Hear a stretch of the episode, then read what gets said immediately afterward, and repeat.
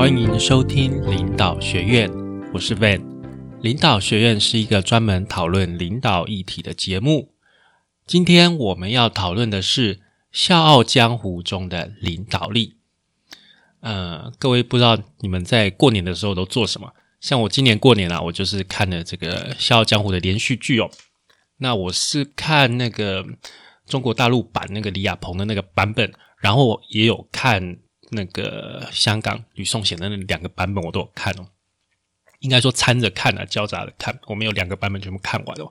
但是这个版本不重要，重点是《笑傲江湖》啊这一本金庸的小说，金庸他自己本人也有讲哦。这本小说里面写的人物，写的这些武林高手，其实都是政治人物。所以《笑傲江湖》它在金庸的小说之中啊，我认为它是一个蛮特别的存在。为什么这么说呢？金庸的小说前面的几本哦，前面的几本，包括《倚天屠龙记》啊，《天龙八部》啊等等这些《射雕英雄传》，这些人都是在争武功，就是看谁的武功高。但是呢，在《笑傲江湖》，他们争的是一统江湖，所以这个是本质上的不同。好，这是本质上的不同。那《鹿鼎记》基本上，《鹿鼎记》它不太像是武侠小说，而且。它里面有一个超强的领导力高手，就是康熙皇帝。所以我觉得《鹿鼎记》哪一位人物比较有领导力，基本上这个是没什么好讨论的，就是就是康熙皇帝啊，不然不然难道会是鳌拜吗？但是《笑傲江湖》不同，《笑傲江湖》的每一个人物，他的城府、他的心计、他的算计，都是蛮多的哦，都是蛮多的。那有一些是在前面看起来是好人。到后面变成了坏人啊！那有一些你前面他看起来像是个反派人物，到后面又觉得哎，这个人物又有可爱的地方。所以我觉得《笑傲江湖》是一本蛮就是一套蛮特别的一个武侠小说。我其实我个人是从大概国中的时候我就看过一次《笑傲江湖》，但是国中的时候看嘛，那个时候人生的体悟啊、历练啊。也还没那么多，就把它当做一个普通的一个武侠小说这样看。所以我那个时候，我感觉啊，以以我国中生的一个感觉，我觉得其实《笑傲江湖》跟那个《侠客行》是很像的。就是你看《侠客行》，就是石破天嘛，到那个侠客岛学了这个太玄神功，然后突然变得很强这样子。那令狐冲他也是他放荡不羁的一个个性，然后虽然他很。尊重他的师傅岳不群，但是基本上他的个性就这样。然后他的师傅很不喜欢他，因为觉得做人很不检点嘛。哦，但是他在一个奇遇之下，你看他学了独孤九剑，然后后来少林寺也传他易筋经，所以也是有一些奇遇，然后武功变得很高，然后最后也取得美人归，对不对？其实，在《笑傲江湖》里面哦。我觉得，我个人认为还有一个有趣的地方，就是你可以看到三对父女。哪三对呢？就是岳不群、岳灵珊的第一对，因为一开始那我们令狐冲是最喜欢他的小师妹的嘛。然后再来就是夷陵跟不戒和尚。夷陵是他是很喜欢令狐冲，但是令狐冲对他就是因为毕竟是是衡山派的一个师妹嘛，对不对？那也。我觉得是有一点淡淡的感情啊，啊，但是并不是很强烈的那个感情。那最后就是任盈盈跟任我行了，哇，这一对就蛮蛮劲爆的。我觉得不不论是任我行或是任盈盈，他们的手段跟前面这两对完全不在同一个档次上面。任我行看到令狐冲就直接想要把他抓来当女婿，那直接想要给他做日月神教的教主。这个跟前面的这个岳不群跟不戒和尚对待准女婿的一个方式完全是差很多，所以你看最后令狐冲还是被任盈盈捡了过去，而且是心甘情愿的捡了过去。所以你看到这个人家的这个手段之高啊。不过我们今天主要讨论的一个重点哦，不会是在这个感情戏了，我们还是因为我们毕竟是领导学院嘛，我们会讨论啊这部小说里面人物中的领导力。啊，哪一个武侠，哪一个江湖人物的领导力是比较好的？比较好，这因为我觉得这里面人物没有一个是绝对好的，他不像《鹿鼎记》这样一看看到完你就知道啊，这个领导力最好就是康熙皇帝啊，这没有别人了好，没有别人，就康熙皇帝。那他是没有这么明显了，他是没有这么明显，因为每个人都有他他的好的地方，也有他不好的地方。那这个也比较实际的，能够反映出我们的现实社会的一个情况哦。好，那我们就先从最一开始，最一开始讲哦。大家知道那个《笑傲江湖》第一回的题目是什么吗？是灭门，灭什么门呢？福威镖局啊，福建的福威镖局，也就是林平之他们家一开始他爸他妈他们家的镖师全部都被青城派的余沧海给灭门了，所以后来林平之非常痛恨余沧海，想尽办法那边报仇。好，那我们就先来看余沧海吧。啊，这林平之，我就不太认为他。有什么资格放在我们领导力里面讨论的？因为林平之他基本上是一个蛮悲惨、蛮悲剧的一个人物。那他在整个故事之中，他也没有领导到什么人，他只是从头到尾就是一个啊被复仇心蒙盖的一个一个悲剧人物啊。我认为他的情况是这样，所以我就不特别去讨论林平之的领导力。所以我们就先从余沧海。啊，余沧海他毕竟是一个青城派的头头嘛，他是青城派的首领。那我们在讨论领导力的时候，我个人哈会想要用五个方面下去讨论。第一个是专业啊，就像我们一般在评论一个领导者一样，专业够不够，这个是一个蛮重要的指标吧，对不对？你专业不够，那你谈什么领导，别人不会服从你的。这第一个。第二个就是团队，就是他有没有办法把他的团队建立起来，啊，传承下去，这个是。很明显的一个指标，好。第三个是愿景，我们有讲过嘛？一个领导人，你如果不能讲出你的梦想，你不能讲出你的愿景，那谁会愿意去跟随你呢？对不对？你没有，你没有梦想，那谁想要去跟随你呢？那第四个是考验，就是说，啊，一个人领导人，他通常都会经过多次的考验，那他能不能，还有以及他的团队能不能在这个考验之中？存活下来，我认为这个是反映领导力的一个方式哦。那最后一个当然是绩效啦，你的绩效有没有做出来，跟你的领导力也是，我认为也是很直接的反应。所以，我们就会从这五个方面去讨论这些啊武侠小说人物的领导力哦。我再讲一次：专业、团队、愿景、考验跟绩效啊。那我们先讲专业啊。那既然是在武侠小说，专业就是什么？就武功高低嘛，是吧？武功高低，余沧海的武功一开始小说一开始你会觉得他武功还蛮强的，一下就把这个福威镖局灭门了。但是你阅读到后面，发现余沧海他基本上青城派不是跟五岳剑派在同一个水准上面，然后五岳剑派的地位又低于那个小说中完全没有出现的峨眉派，对不对？还有那个昆仑派。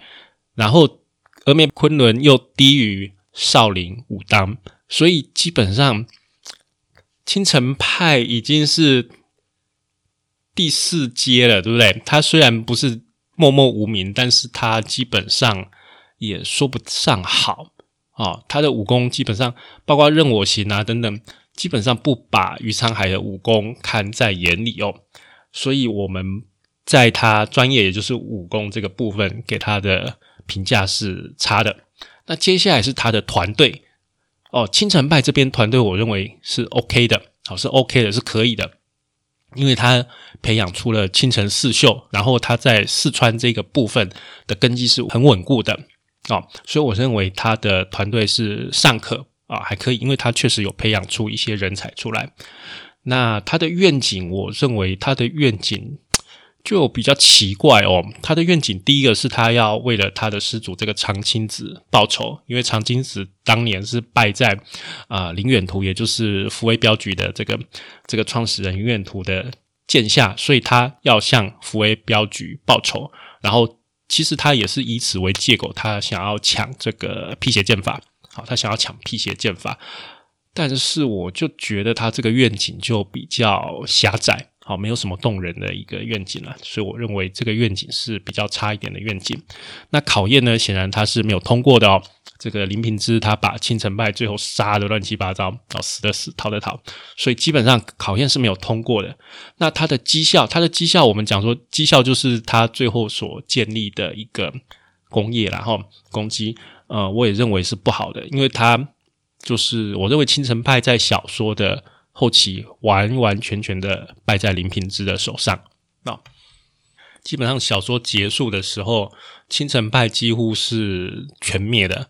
所以他没有建立到什么攻击哦，所以综合上面五个指标，我认为青城派这个余沧海他的领导力是是不行的，是，但他在小说里面也是一个反派角色，是要去反射出其他人物才塑造出这个角色哦。但是就是反正他是一个很惨的一个例子哦。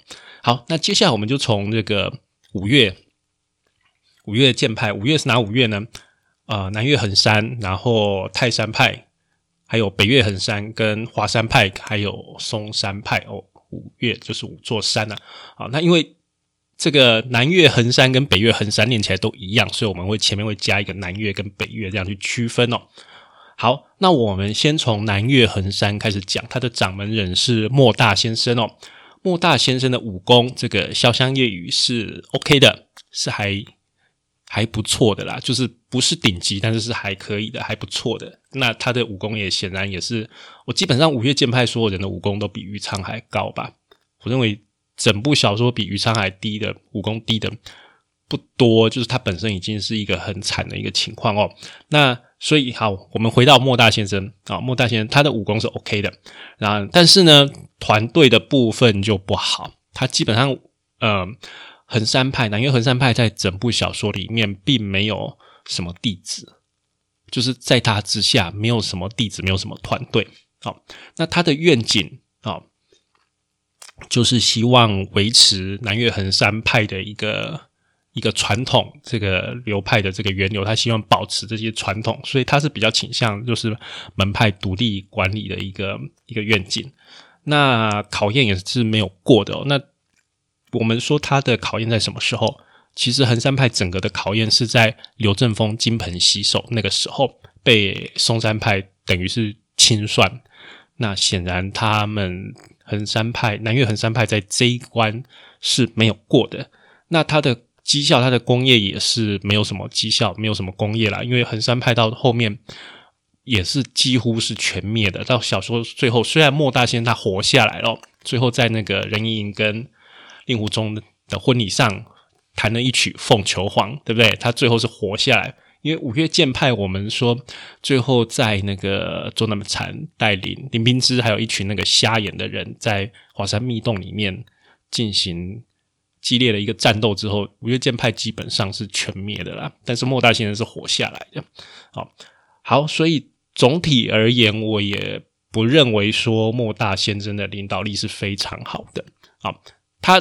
在小说里面，我觉得莫大先生是一个很可亲的人物，就是你会觉得他很，他虽然性格古怪，但是他对令狐冲对主角好，然后他的眼界也有一定的水准，然后看得出一些真相，你会觉得这个人啊很有趣，很值得交朋友。但是说到领导力，因为我们要考虑到，哎，你有没有真正的带出你的团队？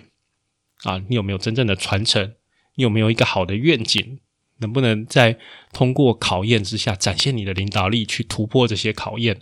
那最后你组织有没有达成一定的绩效？所以整体来说呢，啊，南岳衡山的莫大先生的领导力也是并不是太好的一个情况哦。好，接下来我们讲泰山派的掌门天门道人啊。天门道人的武功也是，我认为也是跟这个衡山派莫大先生是差不多的啊，不会差很多哈，所以也是可以，也是 OK 的。那呢，泰山派的团队就很惨啊，泰山派的团队非常的糟糕，非常的糟糕。泰山派在天门道人他的弟子虽然是很挺大的，但是他摆不平他那些师叔啊，他的师叔因为。就是他的师叔还在，但是他已经接了掌门了，然后造成整个门派，好整个团队的一个混乱。他的领导力可能是不够的，是不足的，所以才没有办法去让师叔全力的支持他。好，所以我基本上我认为他的团队也是不行的。那他的愿景跟衡山派、南岳衡山派一样，是倾向这个把门派延续下去的一个独立的一个情况。那他的考验当然是没有通过啦，他最后就是被左冷禅被他的师叔击到，把掌门交出去，然后自杀而死嘛。所以他考考验是没有过的。那。泰山派在最后基本上也是全灭的一个情况，所以它的绩效、它的工业也是不好的。所以不管是南岳衡山还是这个泰山派的情况是很类似，就是他们的领导力啊，天门道人领导力也不是太好。好，那接下来我们看到北岳衡山派，北岳衡山派就是一群尼姑所组织而成的一个门派哟。啊，那他的掌门人是定贤。啊，虽然说这个衡山派其实有三定嘛，啊，但是我们就是讨论掌门人啊，定贤，定贤师太，定贤师太是在啊，其实，在武林里面，大家认为他是一个蛮值得尊敬的一个长辈，而且你看他的师姐，就是一般我们会说传掌门是传给大弟子，但是他的师姐觉得说，哎，这个师妹她的眼界比我高，虽然她的武功可能没有我这样好，但是她的眼界。比我好，所以跟师傅讲说：“哎哎，师傅，我不要做掌门了，我希望掌门人还是给师妹做。”所以你看，定贤师太他本身的的眼睛是很厉害的哦，他是应该是有一些领导力的部分哦。好，首先我们还是说武功的部分哦。武功的部分，其实衡山派的武功以一打一来讲，衡山派没有什么没有什么优势啦。哦，尼姑来讲，他们。念佛，但是他们的一个武功并不是太高哦，然后又是女流之辈，那他们可能要主阵，就是一个团体的一个见证啊，才会比较有利。但是基本上武功是尚可了，毕竟他是五岳剑派哦。那他的团队是很好的哦哦，定贤师太在带团队这个部分哦，我认为是蛮好的。你看他下面定定制辈下面的一字辈都有带出蛮多人物，然后另外一方面就是说。呃，他后来在临死之前，请令狐冲担任衡山派的掌门人嘛，这是一个有点像大破大立的一个一个作为。而且，其实定贤师太他死之前，他应该很清楚他自己是被岳不群所害，但是他并没有告诉令狐冲这件事情，因为他可能心里想说：，诶，如果我跟令狐冲讲了这件事。令狐冲可能就会不愿意，绝对不会愿意接下我们北岳衡山派的掌门这个位置哦。那其实当时的一个情况，定贤师太他在死之前，他的最重要的一个目的，他是希望一定要把北岳衡山派交到一个有能力度过这个中间阶段的一个一个人，好一个领导人的一个身上。所以他真的是定贤师太这个部分真的是慧眼识英雄哦，把。北岳衡山派交给了一个男性的令狐冲来做一个掌门。那事后我们也发现哦，确实令狐冲把北岳衡山派带带到一个还不错的一个境界哦。所以啊，我们在说考验这个部分，衡山派是是表现的极好的，他通过了这个考验。那当然，我觉得也是在小说中嘛，沾到主角的光的一个关系啊。因为令狐冲当到衡山派的掌门啊，但是我认为他是不错的啊。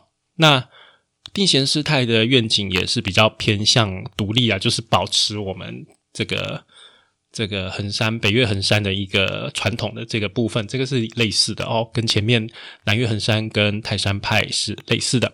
最后的绩效工业这边，我就不觉得定贤师太是 OK 的啊，因为定贤师太在在临死之前的一个北岳衡山的当时的情况啊，当时的情况是不好的。好，好，这个是北岳衡山的定贤师太，我认为他的武功还可以，那他的团队是好的，他的愿景是没有特别，然后他的就是他的愿景是独立的哈，然后他的考验通过，但是他的绩效。并不好，好，那接下来我们就来讲两位超级大反派哦。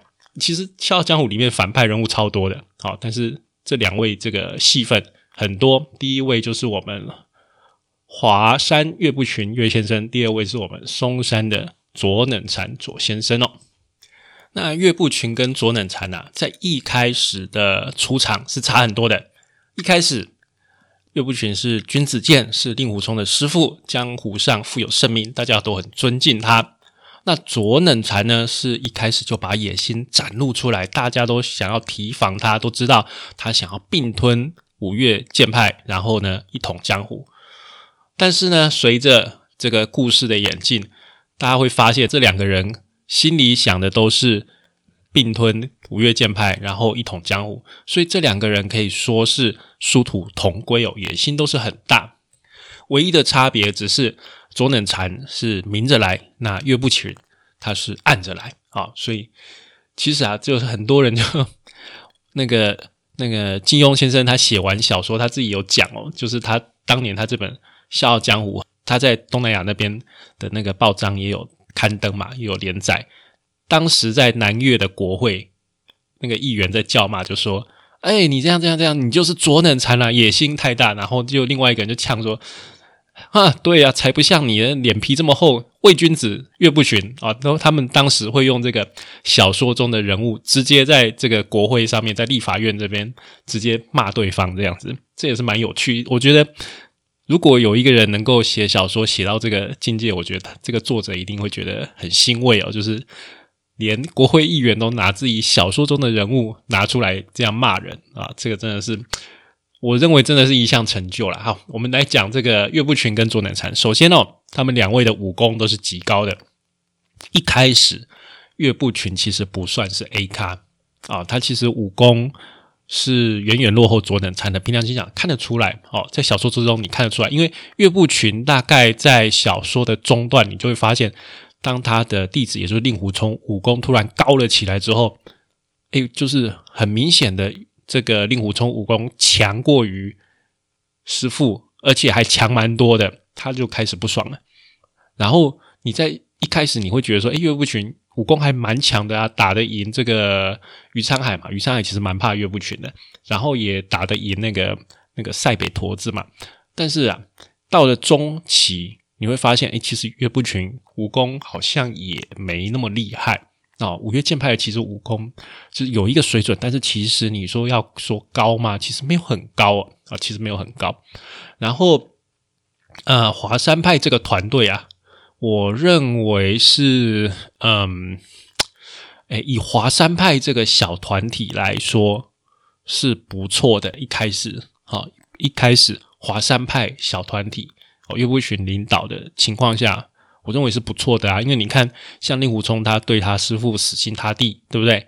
那劳德诺虽然是混进来的，但是岳不群也一直都没讲话。也过得都挺好的啊，整个华山派的一个团队的精神也不错。但是后面呐，就是整个合并五岳剑派的时候啊，我并不认为大家是真的心服口服的耶。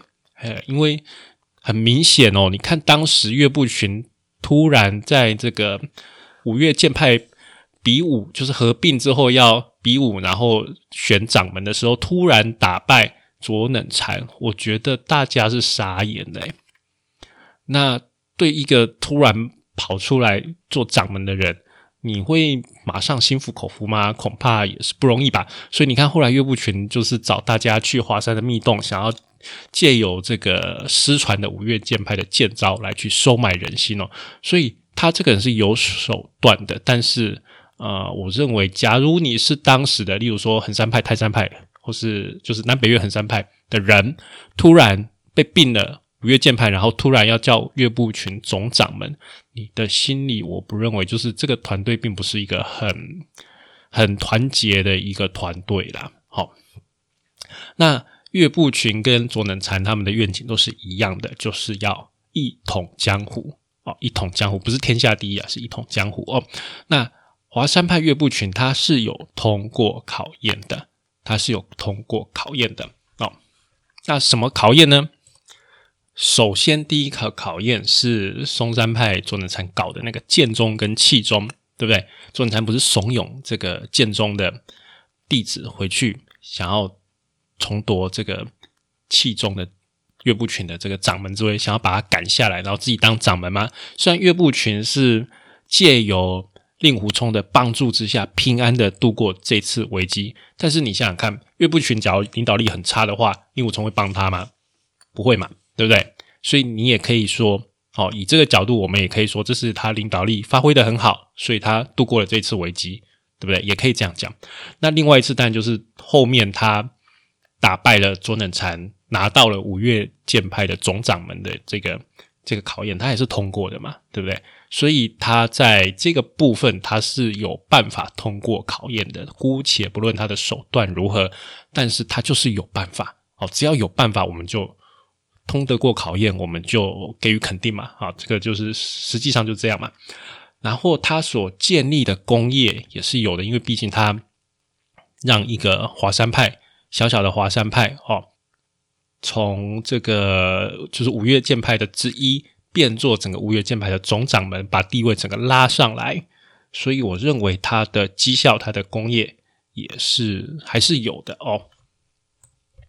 所以总体来说，岳不群他是很有野心，但是他的手段是比较高明的哦。那我们先来说说左冷禅，我再做他们两个比较好了。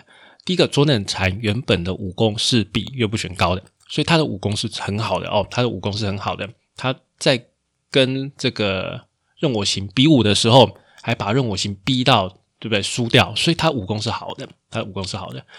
那他的团队呢？哎，我先跟各位讲，基本上嵩山派他是一个很强的。很强大的团队，你看他有嵩山十三太保，然后他每次一出场，嵩山派的弟子就哇，看起来就好几百人这样子，他的组织力量很强。那这个嵩山派里面所有的人都很愿意听从左冷禅的一个指挥哦，并不会有就是口服心不服的一个状况，所以我认为。这个左盟主啊，左冷禅，他在嵩山派本身的领导力是很强的，他有办法把这么多人这个组织发展起来是不错的。但是呢，他的野心太大，太明显了哦，所以这个五岳剑派其他剑派并不鸟他，就蛮讨厌他的啦，基本上是很讨厌他。所以整体来讲，我觉得他的团队也是就是差不多吧，并没有。整体的分数就不会太高了，好，那他的愿景我们刚刚说跟这个岳不群一样，就是要一统江湖啊，一统江湖，那他就没有通过考验哦，啊，他在那个五岳剑派掌门比武的时候就比输了学会真正辟邪剑法的岳不群，因为他学到的是假的嘛，在岳不群学到是真的，而且他也没有自宫啊，岳不群有自宫，那人家做的牺牲比较大，那你也只好。输了嘛？但是他是不知道这个秘密了哦。那绩效工业的部分呢？啊，绩效的部分他也是不行的，因为嵩山派在最后啊，基本上也是全灭的一个情况哦，全灭的一个情况。那这个部分我想要讲的一个，就是在少林寺比武的时候，就是任盈盈在少林寺，然后任我行、向问天、令狐冲跟其他正派。正派高手比武，然后看哪一方就是少林寺的这个方正大师想要把他们囚禁在关在少林寺十年了，那就提出：哎，假如你们比武，你们三战两胜，你们赢了我们，那我们就放人；你们输了，你们就留在少林寺十年了。好，这一段哦。那在这一段里面呢，这个一开始正派是由方正大师，对不对？方正大师，然后呃，冲虚道长。然后左冷禅跑出来比嘛，好，那方正大师是输掉了，好，然后左冷禅是赢任我行的，他用他的这个寒冰真气打赢任我行，然后呢，这个冲虚道长出来的时候，那任我行这边派出的是令狐冲，那冲虚道长看到令狐冲就说啊，那我们不用比，我们刚刚比过，我已经输了，我就不要再输一次了。然后这个时候呢，岳不群跳出来说：“哎，你不比，但是我觉得我要比。”那这一个时候，岳不群的行为是很有深意的。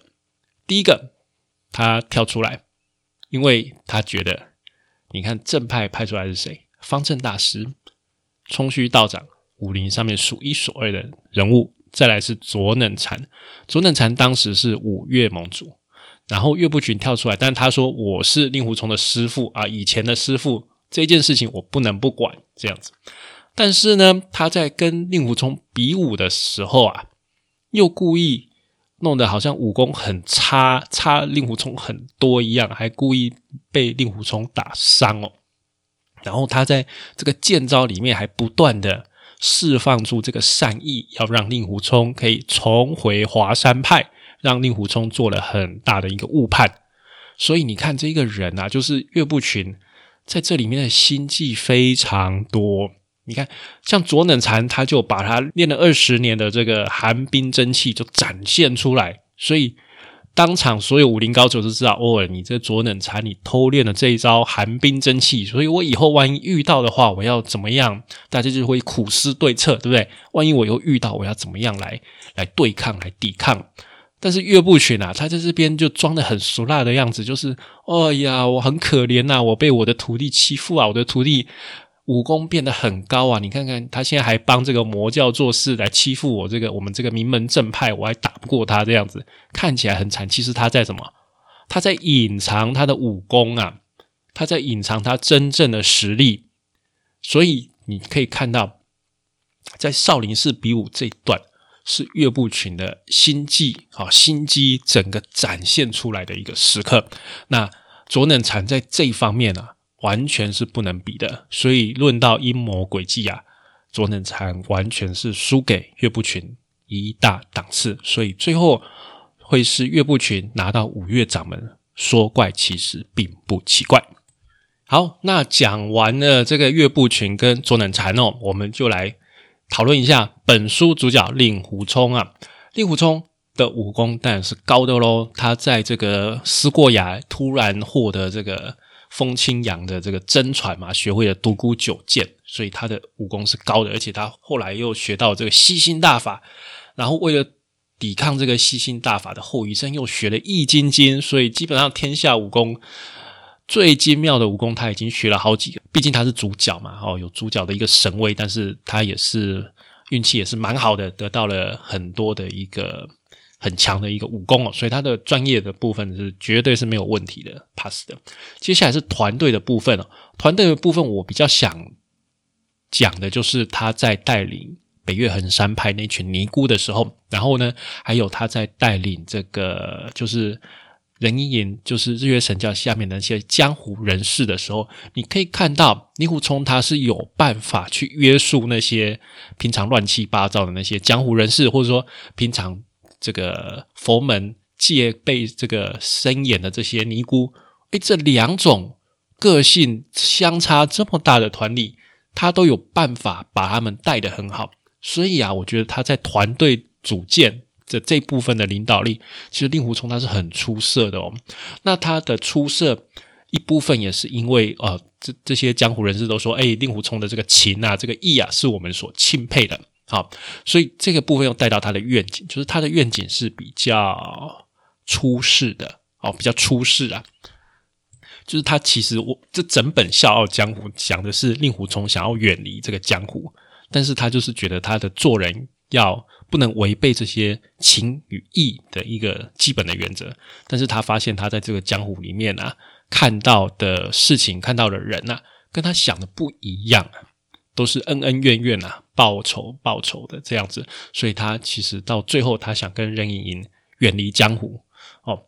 所以他的愿景虽然他是最后是想要离开江湖，但是他有办法用他的愿景去带了这些人，哦，去带到这些人，所以是 OK 的。那考验的部分，令狐冲当然是通过的啦，毕竟他是主角。主角一挂，这个故事就没得写了嘛。所以基本上每一次小说中每一次事件的考验，他一定都是都是通过的哦。虽然有的时候是幸运，有的时候确实是因为他做了啊蛮多好事了啊，他做的蛮多好事，那后面啊神不知鬼不觉还是回报到他的身上，所以让他度过了啊一次又一次的危机哦。那。绩效的部分，这个部分我就认为令狐冲的没有什么特别的绩效，因为他最后就是，你看他衡山派掌门，他也是就是想个办法传下去就结束了。那日月神教那边，他基本上打完东方不败之后，他也是能闪则闪，能躲则躲哦。他基本上就是想要跟任盈两个人远离江湖，其实即使没有任意呢，他一个人也是想要远离江湖的。好，整个笑傲江湖来讲，他虽然学到非常高深的武功，但是他并不像他的岳师傅想要一统江湖。相反的，他觉得比较像他的那个风清扬、风太师叔一样，他想要远离江湖哦。所以这个是令狐冲的一个部分。那借由令狐冲，我们顺便说一下风清扬这个人物。风清扬，呃，令狐冲叫风太师叔嘛。风清扬当年就是剑宗跟气宗华山派这两个门，这个这两个宗派在比武的时候要大战的时候啊，气宗的那一派就知道，因为剑宗里面最强的武功最强的就是这位风清扬，那气宗就找人啊去诈骗这个风清扬，说，哎，你。哪很远的地方有一个人要要想要想要跟你结婚呐啊，然后就把他骗去假结婚这样子。然后其实，在那一天呢，其实是两派要火拼的日子。那剑中扫掉这个风清扬这个第一高手，最后当然就输掉了，所以是中了这个调虎离山之计啊。自此之后，剑中就就一蹶不振，所以风清扬基本上也就不想去管华山的事情，那就躲起来，思过崖躲起来了。所以。我们就不特别去讨论风清扬的领导力了，因为他就是中了这一次的一个吃了这一次的一个亏之后，他就不问世事，他就躲起来了。我觉得令狐冲到后面就有一点在学风清扬的这个味道，他就是他也想要不理世事，躲起来过着与世无争的一个一个生活啊。好，那我们这一集节目就先说到这样，先说到这里，因为还有其他。太多的人物了，我们下一集再继续哦。好，感谢您的收听与订阅，请帮我们在 Apple Podcast 评分与留言，也欢迎您追踪我们的啊脸书粉丝团、脸书社团，还有方格子文章以及 IG。我们的 IG 账号是 Leadership C Podcast 领导学院。我们下次再见，拜拜。